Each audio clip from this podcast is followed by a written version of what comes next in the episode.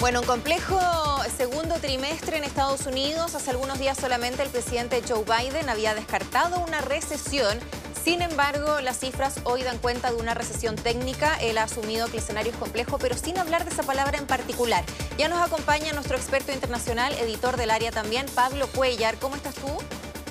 Hola Claudia, ¿cómo estás? Claro, es una noticia que causa impacto a nivel mundial. Dice el dicho, cuando Estados Unidos estornuda, todo el mundo se resfría. Y claro, es la economía más importante del planeta, por eso la, el anuncio que se ha llevado a cabo hoy por parte del Departamento del Tesoro genera un panorama complejo e incertidumbre a nivel internacional que queremos analizar. Y es que por segundo trimestre consecutivo, Estados Unidos se ha contraído en su economía. Ha bajado un 0,9% y ya lo había hecho en el trimestre anterior de enero, febrero y marzo con menos 1,6%. Cuando hay dos trimestres consecutivos a la baja en la economía, se habla que esto es una recesión. Esta es la convención que hacen todos los expertos técnicos y economistas a nivel internacional, que hay que ponerle ese apellido en este momento que es técnica. ¿Y qué es la, recesión técnica? Porque suena a eh, un poquito más alentador o menos desalentador que la recesión propiamente tal, ¿o no?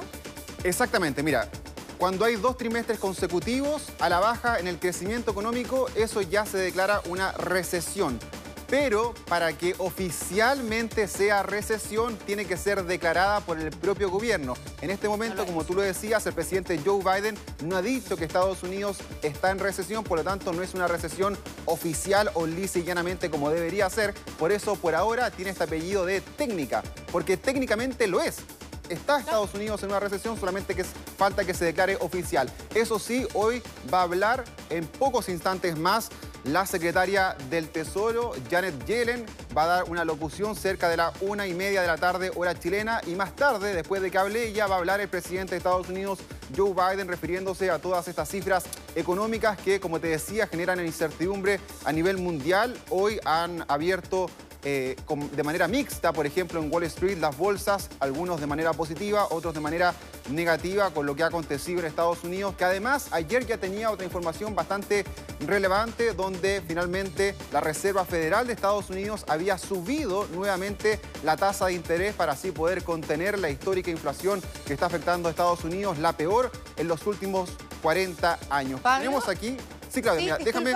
Sí, dale. Sí, déjame indicar aquí en el mapa para que quede bastante clarísimo cómo se genera la recesión en Estados Unidos, cuáles son las cifras que inciden y por qué finalmente estamos hablando de esta recesión técnica. Tenemos que enfocarnos en los últimos dos trimestres del año 2022. Ahí se ve cómo la economía en los meses de abril, mayo y junio bajó un 0,9%. Se ve chiquitito, pero se alcanza ahí a leer. Y en el trimestre anterior, enero, febrero, marzo, decreció también un 1,6%. Es decir, en dos trimestres consecutivos, la economía de Estados Unidos fue a la baja. Por eso se habla de que esto es una recesión.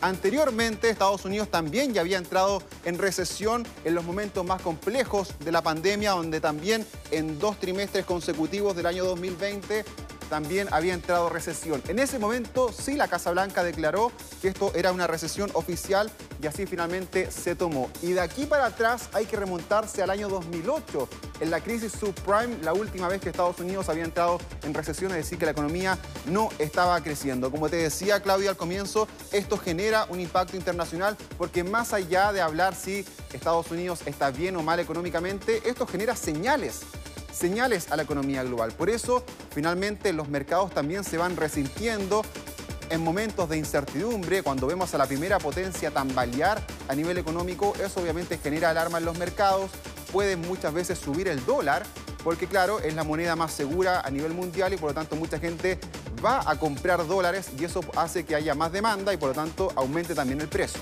Vamos a aterrizar ya el tema de lo que podría significar en nuestro país. Ahora, ¿esto cómo se explica en una economía tan robusta como Estados Unidos? Obviamente que en un mundo globalizado nos afecta todo lo que pasa. En este caso, por ejemplo, el conflicto de Rusia y Ucrania.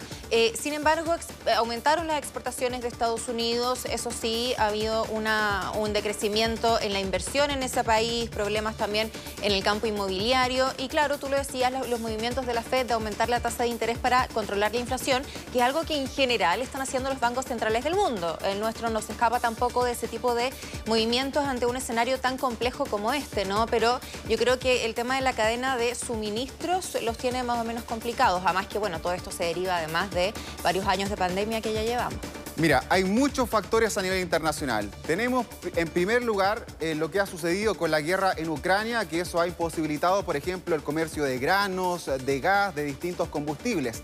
También el precio del petróleo, que ha ido al alza. Los problemas con las cadenas de suministro, todos los resabios y lo que ha dejado también la pandemia, donde se cortaron muchas comunicaciones, donde hubo finalmente eh, que confinar a las poblaciones, donde se cerraron fronteras. Eso todavía sigue repercutiendo al día de hoy pero lo más importante es este quinto factor que te quiero mencionar, que es la inflación.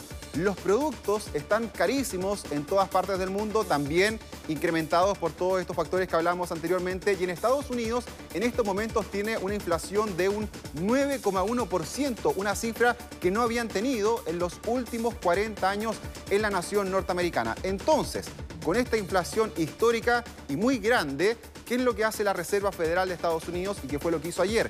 Aumentar la tasa de interés. ¿Por qué se hace esto?